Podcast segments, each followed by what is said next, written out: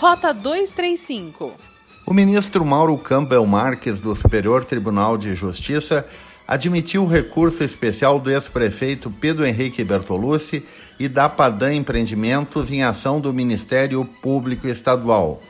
O caso se refere a aluguéis particulares pagos pelo município entre 2008 e 2012. Um agravo havia sido negado anteriormente pelo próprio tribunal em decisão monocrática acolhida por uma turma. Considerando o preenchimento dos requisitos de admissibilidade do agravo e as peculiaridades do caso concreto, impõe-se uma melhor análise da matéria no âmbito desta corte, admitiu Campbell Marques. Entre a meia-noite e as 18 horas de terça-feira, choveu em Gramado 85 milímetros, de acordo com o aplicativo Weather Cloud. O grande volume de chuva causou transtornos em várias regiões da cidade. Na Vila do Sol, uma casa foi destelhada e a Defesa Civil forneceu lonas e deverá disponibilizar telhas. Na estrada da linha Ávila, a galeria antiga não suportou a vazão de água causando transbordamento no local. Já na rua Valdemar Weber, no bairro Mato Queimado, houve alagamento.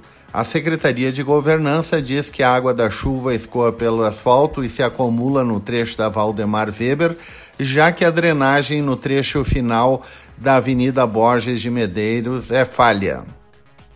Dados divulgados pelo Ministério da Economia esta semana mostram que 2.696 pessoas perderam empregos em Gramado durante os meses de março, abril e maio.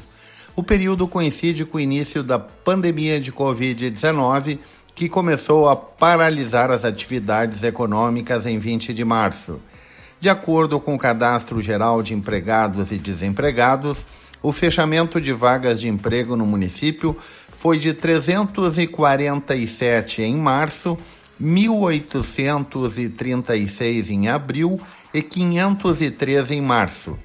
Somente na área de serviços, onde estão hotéis, restaurantes e agências de turismo, o número de fechamento de vagas em três meses foi de 1.609 o que representa 59,7% do total.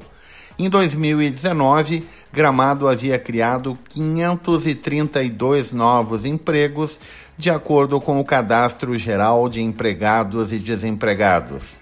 Rota 235 é o podcast da Rádio Hortências.